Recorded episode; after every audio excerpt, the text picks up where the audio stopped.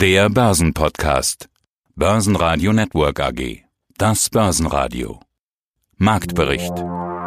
Im Studio Sebastian Leben und Peter Heinrich und vom Börsenparkett in Frankfurt Manuel Tulezi von ICF. Außerdem hören Sie Vermögensverwalter Nikolas Kreuz von Invios zur Neurofinanz- und Börsenpsychologie, Falco Block von der DZ Bank zu seinem DAX-Ausblick auf 2021, Chartanalyst Thomas Hartmann zur Aktie von MDAX Neueinsteiger Siemens Energy, zum starken Euro und der Frage, was macht die EZB, Andreas Scholz von der DV Euro Finance Group.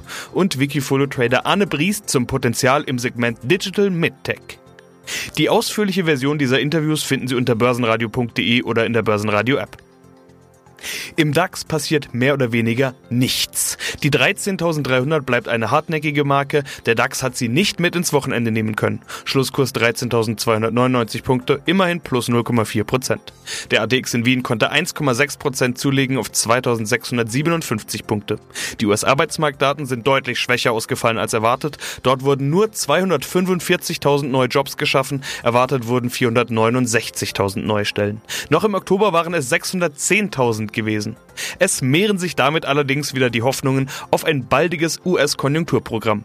Der Euro bleibt weiter stark, was exportorientierte Unternehmen wie im DAX eher belastet. Mein Name ist Manuel Tulizi. Ich bin Händler für strukturierte Produkte hier auf dem Börsenparkett der Börse Frankfurt. Und wir schauen, was die Börse tut. In der letzten Woche hatten wir über stark gestiegene Kurse gesprochen, aber zum Zeitpunkt unseres Interviews war das schon nennen wir es mal ruhig. Du hattest einen gewissen Leerlauf angekündigt und wenn ich mir die Kurse anschaue, dann ist ja auch genau der gekommen. Beim letzten Gespräch waren wir knapp über 13.300, jetzt sind wir knapp unter 13.300. Manuel sieht nicht aus, als würde da viel passieren oder sagen wir es anders, Weihnachtsrally sieht anders aus. Da gebe ich dir vollkommen recht, Sebastian. Wir bewegen uns momentan in der Punkterange von ungefähr 80 Punkten seit äh, Montagmorgen zum Stand gestern Abend. Wenn wir jetzt aktuell auf die Kurstafel schauen, sind wir in der Kasse 10 Punkte im Plus und der DAX kämpft wirklich mit der 12.300 Punkte Marke.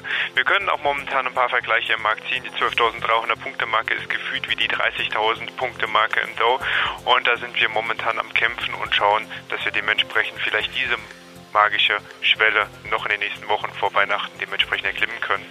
Auf der anderen Seite schauen wir natürlich momentan noch sehr gespannt auf die Nachrichtenticker. Wir haben sehr viele Themen, die uns momentan noch am Markt bewegen. Ein ganz großes Thema ist das Thema Corona. Schaut man heute auf den Ticker, kommen Nachrichten, dass die Anzahl an neu infizierten Patienten an den Covid-19-Virus ein neues All-Time-High erreicht hat mit 679.000 Personen trübt das auch natürlich ein Stückchen weit die Stimmung der Anleger. Aber auf der anderen Seite haben wir positive wie auch negative News zu dem Thema Impfstoff. Pfizer hat heute Nacht bekannt gegeben, dass die 100 Millionen Dosis Marke momentan nicht produziert werden kann, haben den Output ein Stückchen weit nach unten angepasst. Aber das hält die Anleger momentan an den Märkten etwas gelassen oder nehmen das Ganze etwas gelassen auf. Schauen wir auf die Most Actives, die meistgehandelten Papiere, die du uns ja jedes Mal mitbringst. Gibt es denn eine Tendenz, wenn wir uns die DAX-Papiere anschauen? Was erwarten die Anleger? Die Anleger sind sehr gespalten, was das Ganze angeht. Wir haben auf der einen Seite natürlich die Optimisten, auf der anderen Seite die Pessimisten. Und die ähm, Pessimisten haben sehr stark nachgefragt, einen Put auf dem DAX. Laufzeit ist heute. Das heißt, er verfällt auch heute mit einem Strike bei 13.250 Punkten. Und da sind wir momentan noch am Geld. Der DAX aktuell, wenn du auf die Tafel schaust, bei 13.257 Punkten. Und da bin ich gespannt, was da heute im Laufe des Vormittags noch passieren wird. Und auf der anderen Seite haben wir einen Playing Call von der DZ Bank mit Laufzeit Juli 2021 und einem Strike bei 13.000 1200 Punkten. Niklas Kreuz, CEO von Invios. Ich wiederhole nochmal die Definition. Neurofinanz versucht das Verhalten vieler Börsenakteure auf die Ebene des Einzelnen bzw. seine Hirnprozesse herunterzubrechen.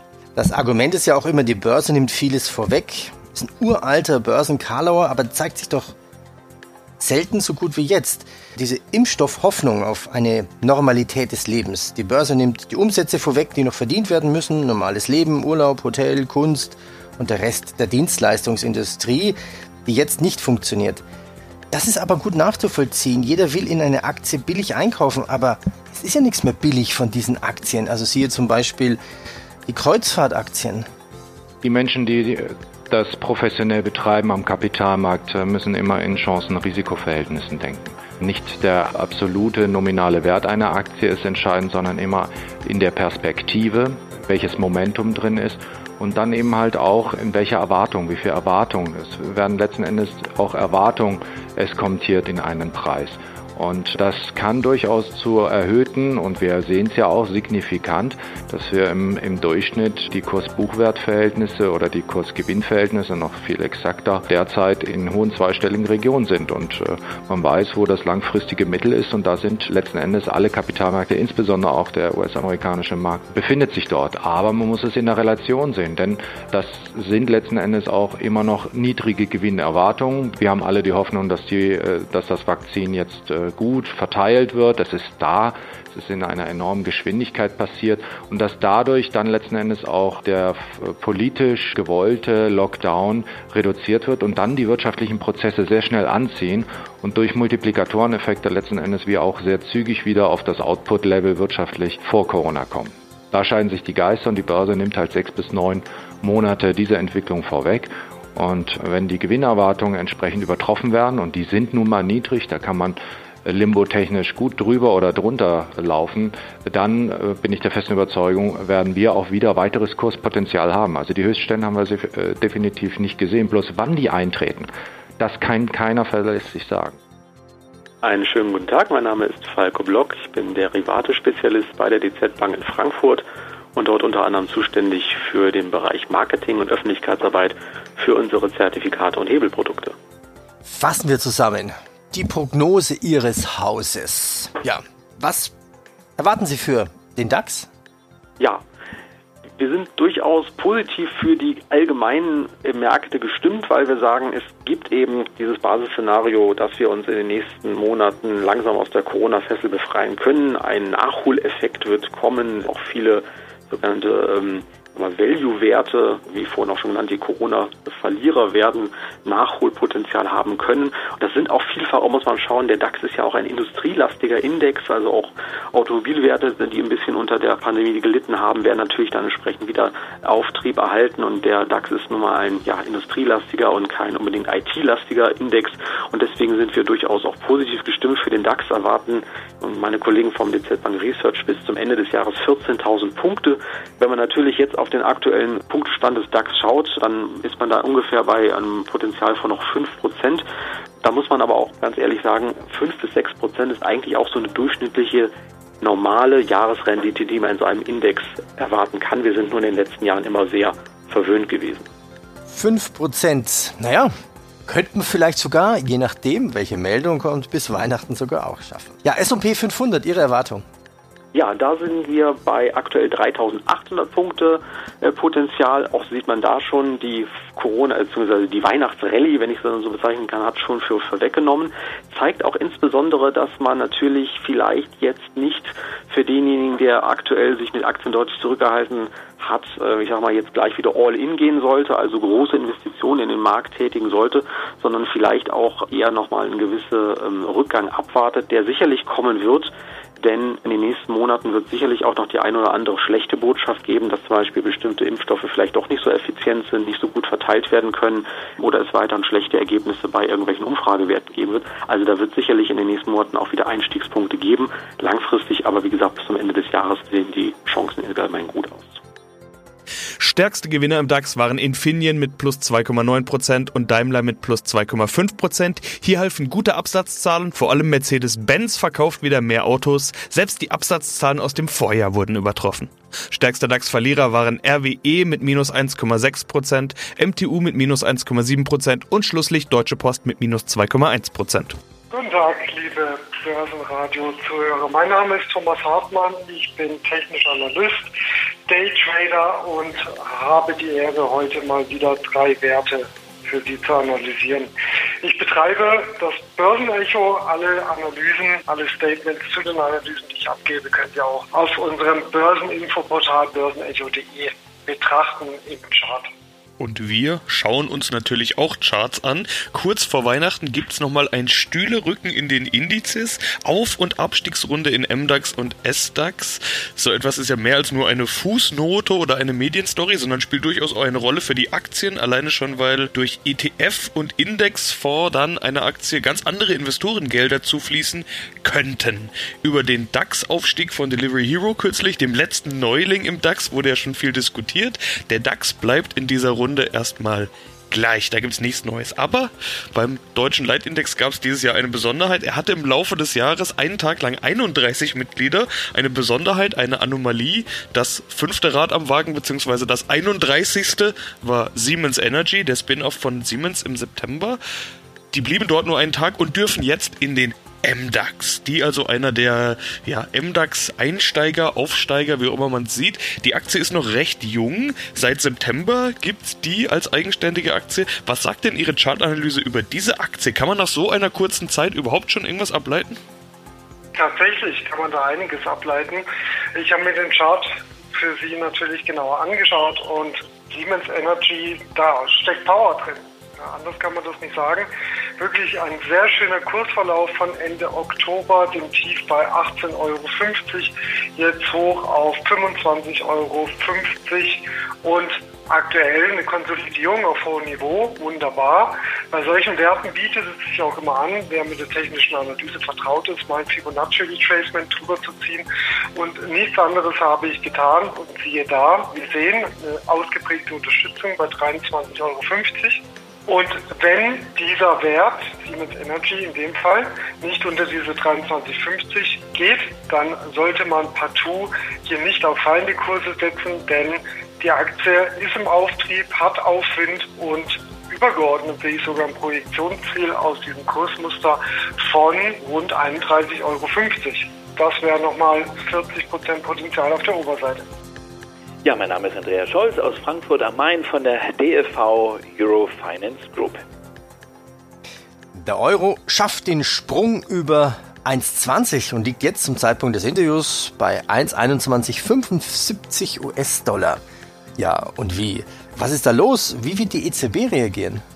Ja, also das ist wirklich enorme Bewegung dort, die wir sehen im Devisenmarkt. Die Marktteilnehmer waren die letzten Tage so ein bisschen schüchtern und vorsichtig unterwegs, kurz vor der 1,20. Ja, es ist immer so ein bisschen das Gesetz der großen Zahlen, der runden Zahlen. Das kennen wir an den Börsen, an den Finanz- und Kapitalmärkten. Am Devisenmarkt sind das dann schon enorme Sprünge. Und bislang scheute der Markt hier den Angriff auf die 1,20 und dann hat er es doch versucht und als dann keine Gegenwehr kam, ging der Greenback, der Dollar, weiter in die Knie und jetzt sind wir sogar über 1,21. Warum ist das so spannend? Einerseits geht es um die Zahl der 1,20. Bislang war da immer der Deckel drauf. Und zuletzt, als der Markt, der Devisenmarkt, die Euro-Bullen mit der 1,20 so ein bisschen liebäugelten, mit dieser Marke flirteten, da gab es den verbalen Konter aus dem Euro-Tower von der EZB. Man kann dann wirklich von oder konnte damals paar Wochen her wirklich von einer verbalen Intervention sprechen. Der EZB war das dann doch zu viel Tempo und der Euro war der EZB zu teuer geworden. Jetzt haben wir folgende spannende Situation. Wir stehen hier, Peter, vor der nächsten EZB-Ratssitzung. Die findet am kommenden Donnerstag statt, hier in Frankfurt am Main. Und eine Woche vorher gibt es immer die sogenannte Schweigeperiode. Das ist so, man hat äh, dann ein Schweigegelübde sozusagen sich auferlegt und alle, die da mitentscheiden, dann im Euro-Tower, im Rat der EZB, im Governing Council, sagen eine Woche vorher nichts. Und nun kann es keinen verbalen Konter geben aus dem Euro-Tower. Und das merkt man am Devisenmarkt. Die Eurobullen sehen sich jetzt sozusagen auf der Überholspur und haben jetzt auch ein bisschen mehr Mut getankt und mit dem Sprung über die 1,20 und sogar über die 1,21 sagen die jetzt, nun müsst ihr mal kommen, liebe EZB. Die wird natürlich reagieren, denn es ist nicht nur das Niveau, was jetzt natürlich die EZB stört, sondern auch das Tempo der Bewegung. Das mögen Notenbanker nicht und am kommenden Donnerstag, am 10. Dezember, wird sicherlich, sollte der Euro noch dieses Niveau dann auch haben, am kommenden Donnerstag wird das ein Thema sein bei der Ratssitzung, denn dieser starke Euro, der drückt natürlich auf die Preise und der befeuert quasi diesen deflatorischen Trend, den wir gerade sehen und das kann und das ist der EZB natürlich nicht recht. Hallo, mein Name ist Arne Briest noch als solcher Wikifolio-Trader und bin für die Wikifolios Healthcare Demografie und Digital MedTech verantwortlich. Arne, wir haben ja schon vor einiger Zeit mal über deine Wikifolio-Strategie gesprochen und uns da eben auch über deinen Background und deine Interessen unterhalten. Du kennst dich gut aus mit Medizintechnik, beschäftigst dich da eben dann mit den Trends und den Entwicklungen. Es gibt bei dir ein investierbares Wikifolio, Healthcare Demography, über das hatten wir letztes Mal gesprochen, wollen es auch gleich tun, aber du beschäftigst dich eben auch noch mit einem zweiten Thema, einer zweiten Strategie, Digital MedTech, hast du gerade schon kurz genannt. Was ist das und was passiert da? Also da passiert natürlich äh, gerade in der Zeit von Covid sehr viel, weil auch der Grundgedanke, dass die Kostenrückerstattung für solche Lösungen sich verändert hat und auch die ganze Umwelt. Das ist ein sehr undefinierter Bereich im Moment noch, der sich zum einen halt mit großen Plattformen beschäftigt, wo halt auch Apple, Google, Alibaba, Amazon und Tencent tätig sind die halt die IT-Infrastruktur und teilweise bei Apple ja auch die Hardware stellen. Und zum anderen haben wir natürlich das Thema künstliche Intelligenz, wo es um Bildverarbeitung zum Beispiel geht oder die Bearbeitung halt und Bewertung von Vitalparametern. Das nächste große Thema ist Robotics, wo es darum geht, im Prinzip OPs planbarer zu machen, Ärzte zu ersetzen oder zumindest unterstützen bei OPs, um im Prinzip auch besser halt die Verbindung zwischen bildgebender Infrastruktur und dem ärztlichen Tun zu ermöglichen. Also das ist wirklich super neu und durch Covid sind natürlich jetzt Firmen wie Teladoc in der Telemedizin in aller Munde. Intuitive Surgical ist eine Firma, die im Robotics-Bereich arbeitet und alle angrenzenden Gebiete auch im Pharmabereich möchten natürlich näher an den Patienten kommen, auch in dieser Covid-Zeit und versuchen dort auch im Bereich Diabetes, wie zum Beispiel Dexcom und Insulet zusammenzuarbeiten, um eine künstliche Pankreas zu generieren und so im Prinzip den Patienten bei der Compliance zu den Arzneimitteln plus bei der Adherence zum quasi gegebenen Bezahlungsschema zu unterstützen. Basen Radio Network AG Marktbericht